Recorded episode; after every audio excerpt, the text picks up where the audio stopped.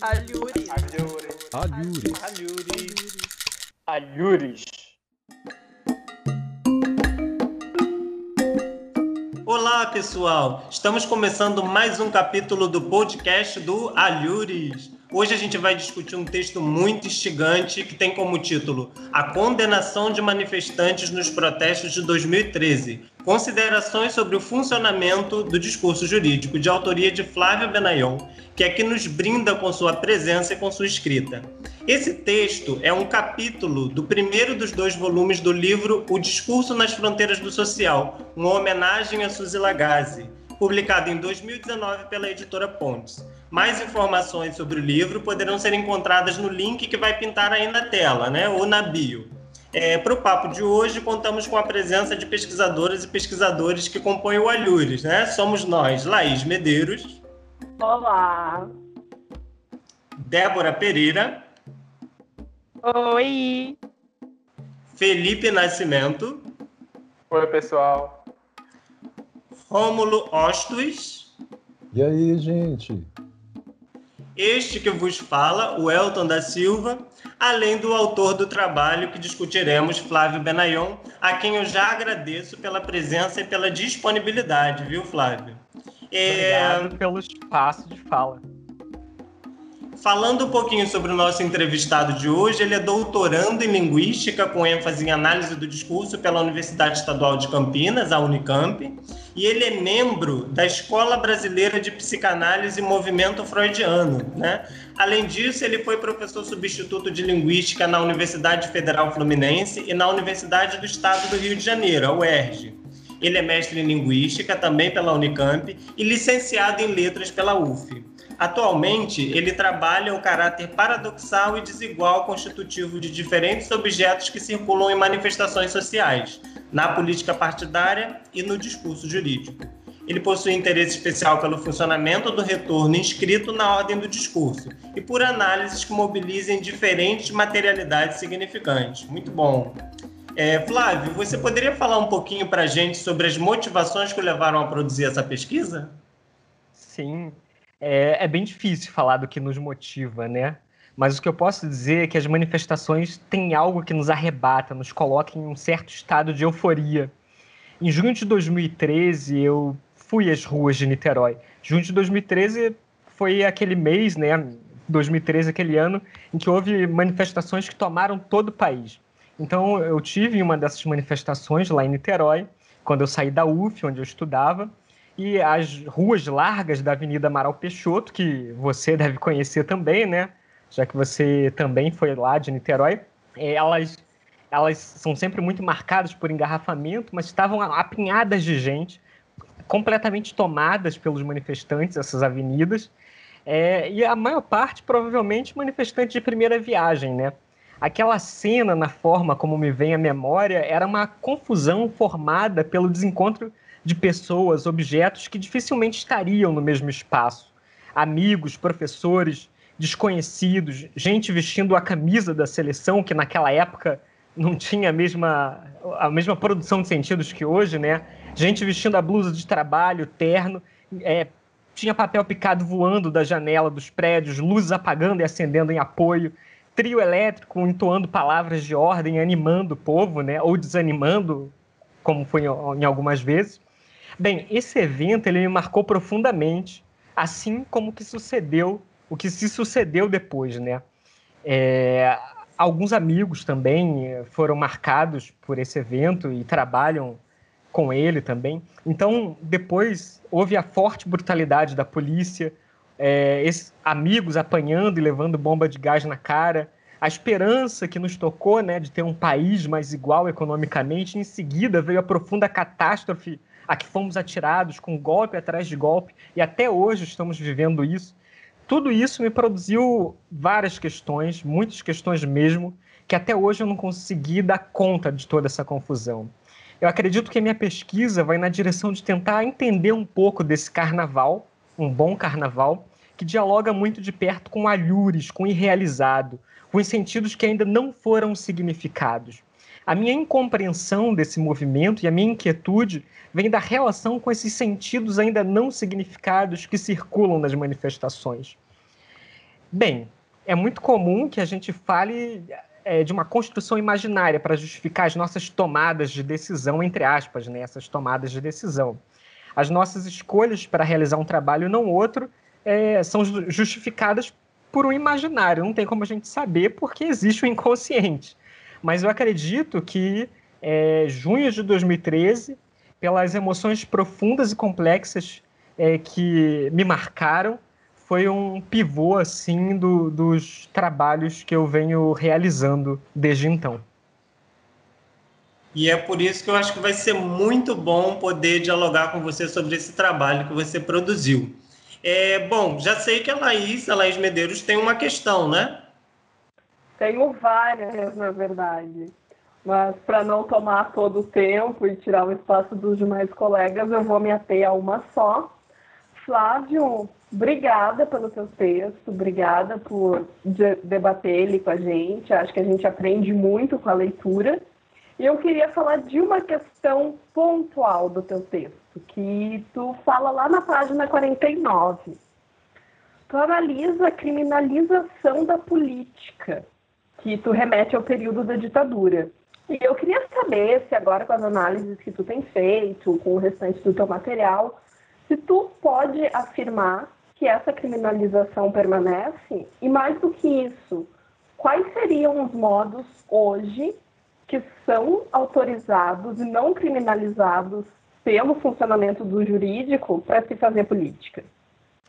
Obrigado por sua fala, Laís. É, é, muito bom fazer parte de um grupo como esse, em que a gente vai crescendo juntos, né? Eu detesto aquela fala, aquele, aquela fala própria da D, né, sobre o afeto. Não curto muito, não, mas para mim hoje já está fazendo outros sentidos. Eu acho que no afeto, um afeto que não seja brega e clichê, né? Acho que no afeto a gente pode progredir juntos, crescer juntos e descobrir novos sentidos, né? Enfim, em relação à sua questão, ela é bem capciosa, né, levando em conta os dias de hoje. Em meu trabalho, nessa parte que você falou, eu tentei apontar, a partir das relações entre a tese da Graciele Costa e meu texto, como o aparelho jurídico não está fora da história. E então, como o imaginário de tecnicidade sempre é reproduzido a partir de determinada posição de sujeito. Tentando explicar melhor, isso que parece confuso, né? Então, tentando explicar melhor, a Graciele, em sua tese, citando Amorim, outro autor da sociologia, se eu não me engano, mostrou como na ditadura a esquerda era criminalizada, de forma que as suas ações eram tratadas como um banditismo comum, é, é, falar, chamar a esquerda de bandida, era uma forma dos militares enfrentarem as fortes acusações nacionais e internacionais pela tortura e pela violência perpetrada, né? É, o espaço para fazer política naquele momento tinha sido cerceado. O militante de esquerda e o que se chama de bandido, seja lá o que isso for, tinham sido igualados. Então, o que me interessa dessa reflexão da Graciele é o funcionamento intrincado entre o aparelho político partidário e o aparelho jurídico, concorrendo para a criminalização da possibilidade de haver contradição. Determinada leitura e composição da norma jurídica legitimam certos sentidos, produzidos a partir de determinada posição de sujeito, em detrimento de outros sentidos possíveis. Ao apagar as relações históricas que resultam no jurídico, constrói-se um imaginário de neutralidade. Então, essa neutralidade, a tecnicidade do jurídico, vem a partir do apagamento da historicidade. Não é à toa que os historiadores, quem lida com a história, está sempre ameaçado na sociedade. Né? Então, é, retomando a sua questão, ao trabalhar sentenças contra o MST e contra as manifestações de junho de 2013, não sei se é possível afirmar eu falo do MST porque eu também trabalho com MST. Então, não sei se é possível afirmar que a criminalização da política partidária permanece. Talvez permaneça em casos específicos, mas não como na ditadura militar. As condições de produção são outras. No entanto, a criminalização de movimentos sociais continua, na medida em que eles jogam com sentidos que não cabem no aparelho jurídico. Eu não sei se eu consigo te responder quais seriam os modos de fazer política permitidos pelo funcionamento do jurídico, tomando por base as minhas análises. Eu estou sempre me ancorando nas minhas análises, por isso eu citei não só junho de 2013, mas o MST, que eu analisei uma sentença contra o MST também. É, se eu tivesse a resposta para quais seriam os modos que o aparelho jurídico possibilita, acho que seria muito bom. Essa, essa é uma pergunta muito capciosa, porque a resposta para ela é uma resposta de ouro, que vai possibilitar a gente mudar a formação social, não sei. Estou sendo meio idealista, né? Mas, enfim, é mais fácil delimitar aquilo que não é possível fazer. O que eu posso dizer é que jogar com alhures, com irrealizado, é insuportável, não só para o aparelho jurídico, mas também para o aparelho repressor. Eu acredito que é, esse seja um ponto central do Estado. Ele não suporta a existência de movimentos que possam colocar em questão o atual estado de coisas existentes e por isso criminaliza esses movimentos. Beleza. Eu tenho uma questão que também vai nesse sentido, Flávio. É, e ela tem a ver com a, uma discussão que você está fazendo lá na página 53. Né? É, lá você afirma o seguinte: o discurso jurídico é incapaz de suportar como questão quais os motivos levam manifestantes a estarem colocados contra a polícia e os, e os símbolos do poder e do capitalismo, né? Fecho a citação. É, essa questão caberia dentro do funcionamento do jurídico? Como que você vê essa questão? E aí a minha pergunta central é se essa compreensão não seria por si só uma ruptura do que a gente compreende como logicamente estabilizado em análise do discurso? É uma pergunta muito interessante é... Bem, nas minhas análises sobre as diferentes sentenças é muito curioso, é muito curiosa essa recorrência. O aparelho jurídico, por vezes, pelo funcionamento do discurso outro, coloca diferentes questões sobre os movimentos e ignora suas demandas. Por exemplo, simplificando muito, se há um movimento que pede melhores condições de trabalho e de salário, como ocorreu na greve policial da Bahia de 2012, que eu também analiso, o jurídico apaga essas questões. Esse aparelho ele vai se perguntar se o movimento é constitucional ou não. O aparelho jurídico não se pergunta, não, não vai perguntar sobre as questões do movimento. Ele vai perguntar se esse movimento é constitucional ou não, se houve excessos ou não. No fim, as demandas dos movimentos ficam apagadas pelo jurídico, o que não significa que elas não possam circular pela formação social de outras formas, né, produzindo efeitos. É junho de 2013, foi criminalizado, alguns manifestantes foram criminalizados, mas é, produziu inúmeros efeitos que ressoam até hoje na nossa sociedade. De fato, caso é, o, o jurídico se perguntasse pelas demandas do movimento social, se isso ocorresse, provavelmente estaríamos rompendo com o estado de coisas atual, é, que precisa ser sustentado por certas evidências para ser perpetuado, para perpetuar as desigualdades que existem hoje. Então, é, acredito que o seu apontamento, né, uma pergunta retórica sua, acho que ela está é, tá certa. A, se o jurídico se perguntar pelas questões do movimento, ele vai romper com o estado de coisas existente. O jurídico, no, no capital, não sei se existe jurídico fora do capital, não sei, mas o jurídico no capital não pode se perguntar por certas questões, senão vai acabar a formação social como existe hoje. Esse jurídico ele existe para sustentar determinados sentidos e não outros. Se perguntar por determinadas questões é permitir que outros sentidos venham à tona, o que é impossível. Obrigado, Flávio, pela resposta. Eu fiquei muito satisfeito e estou vendo que o Felipe tem uma questão também, né? Oi, é, Welton, tem uma pergunta assim. É sempre bom compartilhar esse momento né, com o Flávio, sempre bom escutá-lo e com vocês, integrante do Alhores. A minha pergunta, Flávio, foi, ela, sai, ela surgiu de uma questão que nós estamos vivendo atualmente, e uma questão que você aponta lá no seu trabalho. É, nesta semana em específico, nesses últimos dias, estamos escutando muito a palavra técnico na mídia é, referente à escolha de um juiz é uma escolha técnica, a escolha de uma pessoa da Polícia Federal é uma escolha técnica.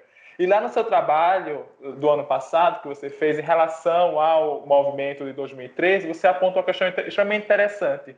Que o aparelho jurídico muitas vezes é classificado como apolítico por apresentar e sustentar em aspectos técnicos. E eu grifo essa palavra. Então, eu entendo que assim se produz uma oposição entre o que seria técnico e o que seria político, como se a técnica fosse a política. Então, pensando nessa relação entre técnico e político e a política, Como você enxerga esse funcionamento hoje? E mais do que isso, a que serviria esse funcionamento?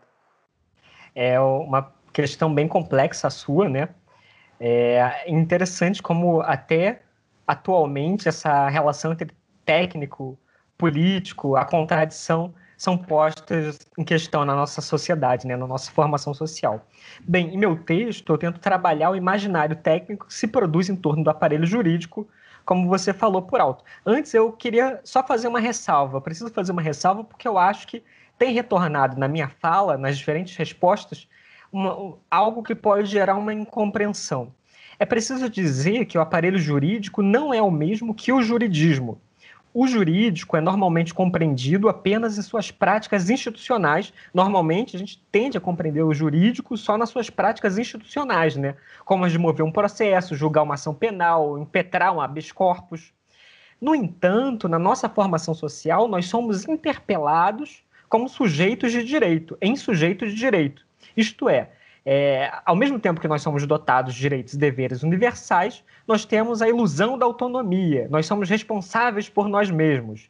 É, essa é a marca do sujeito de direito. Né? Nós somos uma massa de sujeitos assujeitados à lei, tomados pela ilusão da unicidade, da liberdade.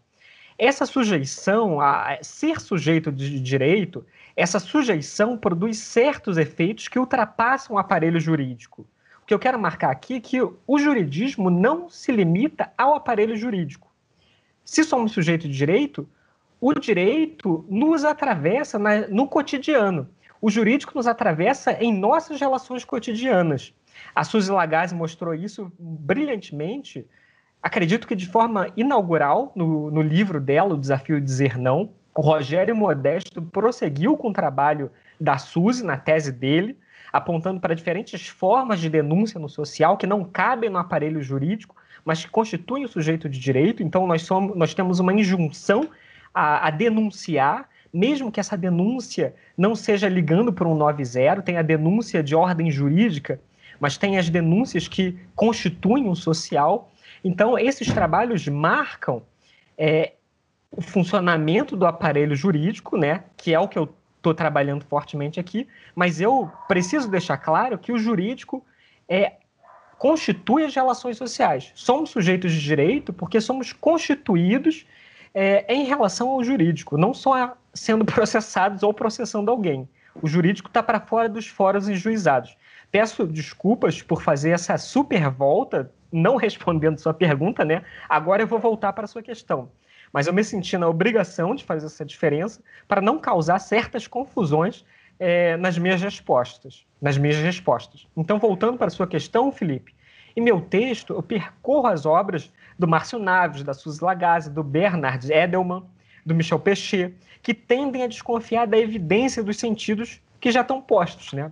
O imaginário técnico do jurídico é fundamental para sustentar o, o seu, seu suposto caráter apolítico o, o imaginário técnico sustenta esse caráter apolítico.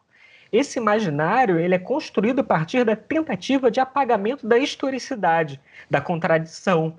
Com isso, é, determinados sentidos dominantes são naturalizados, como se fossem evidentes. E assim se garante a reprodução, se garante mais ou menos a reprodução de certo estado de coisas. O imaginário de tecnicidade do direito tem a ver com o próprio tempo do seu surgimento. Então, o imaginário técnico não existe à toa. Assim que o direito surge, é fundamental se constituir esse imaginário técnico para garantir a reprodução da, da, dos sentidos existentes, das relações econômicas existentes. O Márcio Naves ele vai afirmar o seguinte, abro aspas, esta etapa superior de desenvolvimento da forma jurídica corresponde a relações econômicas e sociais determinadas, Fecho aspas. Então, para a gente é plausível pensar que o direito, revestido pela sua naturalidade, tende a garantir determinadas relações econômicas e sociais. O direito ele não existe como ar, como oxigênio. O direito ele é fundado. É, na base dessa fundação, pela, pelas relações de disputa que formam a sociedade, não uma fundação consciente, é claro, mas por meio dessa fundação do direito, é, em determinadas relações econômicas e sociais, se garante a reprodução, a perpetuação dessas relações econômicas e sociais. Então, ele visa garantir tais relações. Quando apaga, quando apaga as demandas de um movimento para colocar outras questões que podem criminalizá-lo, produz-se sob o guarda-chuva da palavra técnico o apagamento de certas tensões sociais. Quando um grupo de sem terras ocupa uma fazenda, porque as questões postas pela sentença judicial são se esse grupo configura ou não organização criminosa, e não porque existem sem terras destituídos de qualquer meio de subsistência. Porque a pergunta é, é pela criminalização ou não desse, desse movimento, e não porque esse movimento existe, porque existem sem terras a própria direção dessa pergunta, a existência de uma pergunta e não de outra, já quebra qualquer ilusão de naturalidade, de isenção que a, essa palavra técnico pode trazer essas questões que o direito faz é, são políticas, é, mobilizam o político, a contradição. Então, a desculpa do técnico é sempre um bom meio para iludir boiadas né, esconder grandes perversidades. Isso a gente vê muito bem hoje, né? Então, acho que um bom modo de terminar a minha fala em relação à sua questão que, que deixa a gente né, um pouco nervoso com a situação atual, vendo o que está acontecendo, então acho que um bom modo de terminar minha fala é citando Peixe. Abro aspas. O realismo metafísico corresponde à fantasia burguesa da reabsorção da luta política no puro funcionamento do aparelho jurídico-político, e caracteriza as condições nas quais a questão do poder do Estado não é diretamente colocada, de tal modo que a burguesia pode, em aparência, evitar a luta política e declarar-se apolítica, tratando os problemas sob seu aspecto técnico. Fecho aspas. Então, tudo que é político, agora eu passo a chamar de técnico. E é como se não houvesse a contradição aí em jogo. Então, eu deixo aqui essas palavras duras do Peixe para vocês, para os ouvintes tentar entender, porque é difícil mesmo. Muito obrigado, Flávio. É, eu sei que ainda não acabou, mas é, eu estou, eu queria fazer mais perguntas, só que não temos tempo, né? Então, é, muito obrigado, agradeço. Porque a Débora também está querendo fazer uma pergunta ali, ó, no cantinho. Sim, sim, eu já tenho aqui uma pergunta para o Flávio, Elton. Muito obrigada pelo espaço. E antes de começar a minha questão propriamente, eu queria dizer que eu adorei ler o artigo do Flávio, foi muito bom para mim, porque eu trabalhei com as manifestações de junho de 2013 na minha monografia na graduação. Foi o meu primeiro contato assim com a teoria. Então, é um trabalho bem inicial, bem superficialzinho, mas textos sobre isso, ler artigos sobre esse assunto sempre me tocam, me afetam bastante. Então, Flávio, muito obrigada pela leitura. Agora, sobre a minha questão, ela é bem pontual, bem específica mesmo. É, me veio quando eu li o seu artigo e aí eu resolvi aqui trazer para você. E é o seguinte: durante a leitura, né, do seu artigo, fica claro que o sujeito de direito é constituído pelo equívoco da captura universal e da autonomia de si. Esse é o modo de operar do jurídico, né, que começou a permear nossas relações com o enfraquecimento da igreja. Então havia na Idade Média um sujeito subordinado aos dogmas religiosos cristãos e agora o sujeito subordinado à lei do Estado, o sujeito de direito. E aí eu queria, fiquei pensando, será que você pode comentar, falar um pouquinho, explicar para a gente as diferenças e similaridades entre esses dois sujeitos, onde eles se encontram, onde eles se desencontram, enfim, principalmente é, em relação ao funcionamento da autonomia? Sim, é, eu posso tentar. é, mas você falou que trabalhou com junho de 2013, né? Em 2016. É muito interessante que esses movimentos marcaram muita gente, não só no nosso campo, né, é. né, da análise de discurso. Você trabalhou, eu, muitas outras pessoas também, mas outra, muitas, muitos outros campos também foram marcados. Realmente foi um acontecimento equívoco, que eu acho que não se reduz a uma leitura ou outra, que mar, marcou e tem marcado a gente ainda. É muito bem. Sim, então, acho importante ler trabalhos atuais sobre também. São leituras muito diferentes do que tinha lá atrás. Pois é. É impressionante uhum. esse movimento, né? Bem, eu não sei se eu sou o pesquisador mais adequado para responder a questão que você trouxe, que é uma questão fundamental na nossa área. Talvez o Elton, né, que com seus estudos sobre o discurso religioso, é, talvez ele saiba abordar melhor que eu, mas eu vou tentar dar conta da sua questão. É uma questão fundamental. Então a gente precisa sempre pensar a produção do sujeito em relação à infraestrutura, né? As relações econômicas. No livro que eu já citei da Suzy, O Desafio de Dizer Não, nós lemos que antes havia uma economia rural, de subsistência, e que passamos para uma economia artesanal e urbana, de onde decorreu a ideia de lucro. O comércio ele se sedentarizou e com o progresso da escrita, houve aí sim, com o progresso da escrita, a, a possibilidade da instrumentalização, houve o avanço do aparelho jurídico. Em séculos anteriores, a igreja dominava, concorrendo para a produção de um sujeito religioso totalmente subordinado ao texto e ao dogma, assujeitado às práticas religiosas. Então, o sujeito não tinha ilusão de autonomia nem na forma do eu quero, eu posso. Tudo era determinado de antemão por uma vontade metafísica. Os camponeses e os nobres compunham dois mundos bem delimitados por efeito dessa vontade. O Peixe fala um pouco desses mundos bem delimitados antes da, da, da instituição do dispositivo jurídico, né? Isso, evidentemente, não significa que não havia disputas e até mesmo oposição entre parcelas da população e a monarquia. Seria bem interessante uma pesquisa que investigasse isso no passado, né? Mas o que digo é que a forma de assujeitamento era outra. As mudanças econômicas e o processo de sedentarização possibilitaram a constituição do aparelho jurídico, nos produzindo como sujeitos autônomos.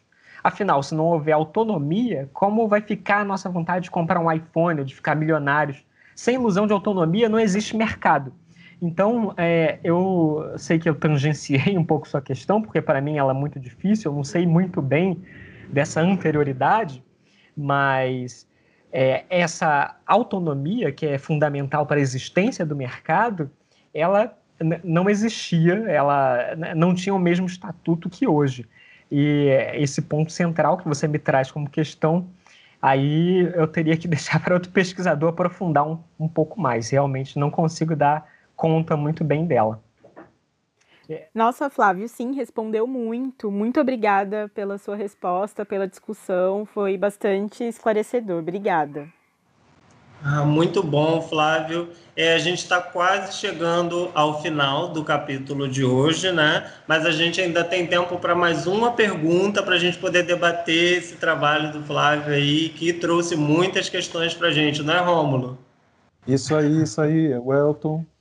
É, Flávio, primeiramente, um texto belíssimo. É, enfim, é um, um, trabalho bastante intrigante, assim, eu aposto que muitos dos nossos ouvintes ou aqueles que estão nos assistindo na plataforma de vídeo vão se interessar e vão querer é, compreender um pouquinho daqui, desse material que você tentou compreender também, né, pelo, é, pela luz da análise de discurso. É, Flávio, e aí, né, fazendo a leitura do, no seu trabalho, eu fico, ele sempre vai me remetendo a questões para fora um pouquinho do trabalho também, mas por conta de funcionamentos que me parecem bem similares, né, em, em outros uh, eventos assim do cotidiano. Uh, e aí eu queria falar um pouquinho, enfim, a partir da questão do caso dos motins, né, assim como foram nomeada, como foi nomeada a greve uh, dos policiais do Ceará, que que no mês de fevereiro é, causou é, bastante comoção naquele momento por várias questões e, e até mesmo pela própria forma como se deu, né? É, e eu queria especificamente tratar da questão do motim mesmo, né? Porque no seu trabalho, é, você em um dos trechos você fala sobre essa questão das greves regidas. Então as greves, elas de algum modo, elas são regidas já, elas já têm um funcionamento previsto e quando sai desse funcionamento, é, alguns sujeitos sofrem algumas sanções e tudo mais. É, e aí eu queria falar um pouquinho sobre essa greve regida, que seria é, a possibilidade de nomear um tipo de greve e especificar né, pelo nome motim. Né? É, então, todo policial que é, para, né, que faz greve por alguma razão, por alguma demanda, é, essa demanda é nomeada como motim, a sua greve é nomeada como motim, e de algum modo nomear também apaga é, as próprias demandas desses sujeitos, né? porque você também trata dessa questão desse apagamento num dos trechos que você fala um pouquinho do modo como a forma de criminalizar a massa, né? E aí você chama de particularização do sujeito, que funciona, abre aspas para o que você diz, para culpabilizar melhor diante da universalidade de seus direitos e deveres, apaga a, existência da manifestação e dos sentidos enunciados pela massa em protesto. Então, e aí, Flávio? Eu queria te perguntar, é, o que os policiais é, cearenses fizeram? Era greve, é motim, né? É, como é que isso funciona? Queria que você falasse um pouquinho sobre essa questão e, e tratasse um pouquinho de um, é, um tema também que você aborda em seus trabalhos, que são os objetos paradoxais, né? É, dessa disputa de sentido na palavra, na língua, né? entre o que é greve, o que é motim, é greve para quem e é motim para quem, enfim. É mais uma provocação aí. Obrigado, Rômulo, por sua questão. Acho que ela é, ela é bem importante, porque ela mexe com, conosco, analistas do discurso. Né? Nós temos uma tendência a olhar para certos movimentos com um pé atrás. E é muito difícil quando a gente vai entrar no corpus e, e ter que lidar com a sequência discursiva para já não sobrepor um, um, pouco do nosso desejo né, é, na leitura dessas sequências. Certos movimentos nos, pode nos causar ojeriza, né? Mas é, é difícil ir com o pé atrás para verificar, para analisar é, certas sequências discursivas desses movimentos. Eu só falei por alto, né? Mas na minha tese eu estou trabalhando com junho de 2013, mais uma vez, porém agora de forma mais aprofundada, com uma manifest... com uma ocupação do MST em uma fazenda lá em Goiás e com é, a, o movimento grevista de policiais militares, foi assim que foi denominado pela defesa né, no processo, por, com esse movimento grevista de policiais militares que ocorreu em 2012 na Bahia. É, e esse último movimento foi o mais difícil para que eu pudesse trabalhar, porque me colocava uma série de questões. É difícil tecer, é, pensar na contradição em jogo ali quando a gente já vem tomado por algumas questões, né? Mas bem, a sua questão, Rômulo, ela é bem polêmica e está na crista da onda. Você pergunta se o motim é ato político ou não, né? Então eu te pergunto de volta: existe ato que não seja político? Você me fez uma provocação, estou te retribuindo com outra. Do mais complexo ao mais ínfimo, tudo é ato político, né? Até o pão francês que comemos toda manhã é político, fruto de uma história de disputas que apontam para os processos de colonização e para as relações que possibilitam que uma pessoa acorde às quatro horas da manhã para ir para a padaria preparar o nosso pão.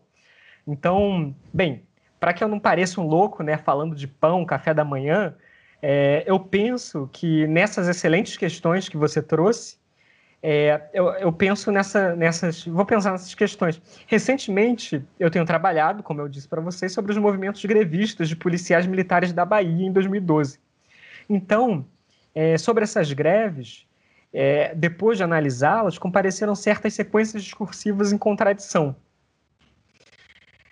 Essas sequências foram greve da Polícia Militar da Bahia, como foi nomeada pela defesa, greve da Polícia Militar da Bahia, movimento para paredista ocorrido em 2012 e paralisação inconstitucional de policiais militares. Paralisação inconstitucional de policiais militares. No processo, comparecem posições contraditórias, marcadas por, essas, por esses nomes, né, que jogam com a possibilidade da legitimidade ou da inconstitucionalidade do movimento. Os atores do acontecimento eles são significados na tensão entre criminosos e grevistas. Apesar de um desses sentidos sobredeterminar o outro, a disputa sempre está presente. Não, não, importa né, o movimento, não importa o que seja, a disputa, a contradição sempre está em jogo. E no caso desse movimento que eu analisei em 2012, que tem alguma relação com, com o que você trouxe no Ceará, que ocorreu em 2020, né, as condições de produção são outras, mas é uma greve de militares. Então, tem alguma semelhança e tem semelhanças, mas é, falo desse movimento de 2012 porque foi o que eu, o que eu analisei, então posso falar um pouco melhor.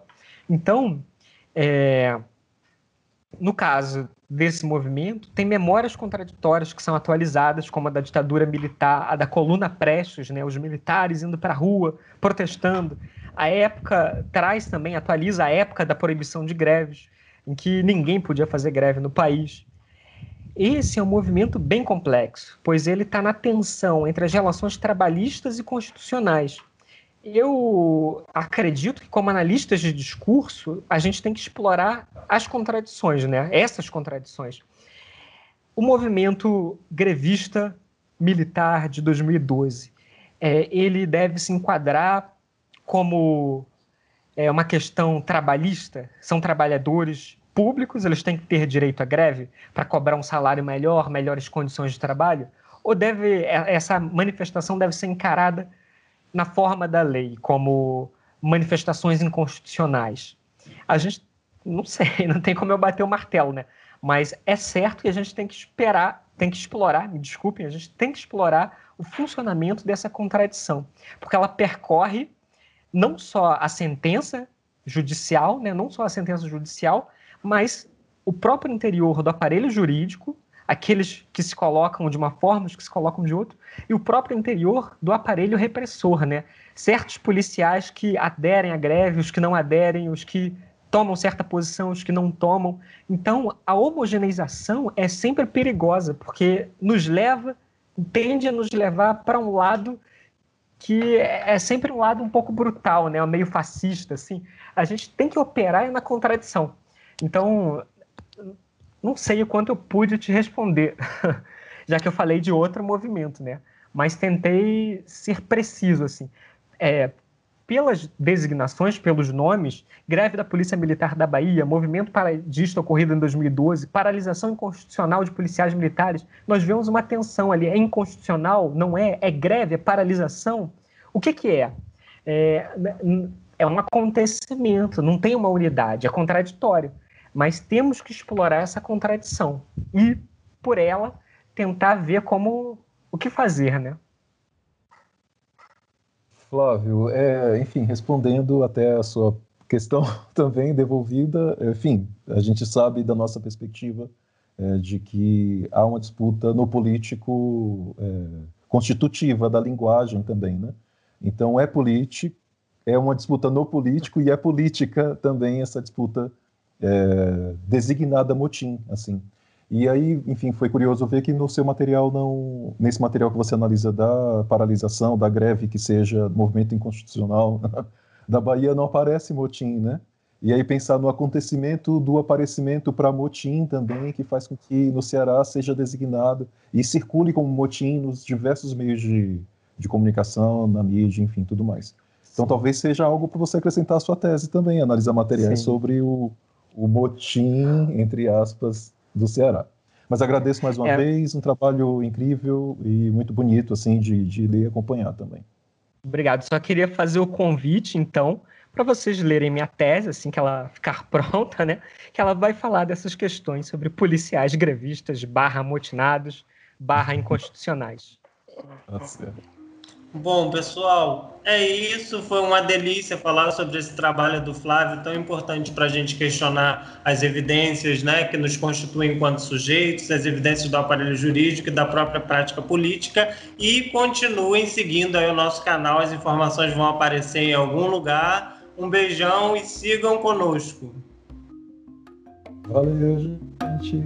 Tchau, tchau. tchau. Obrigado. Tchau. Alhures. Alhures. Alhures.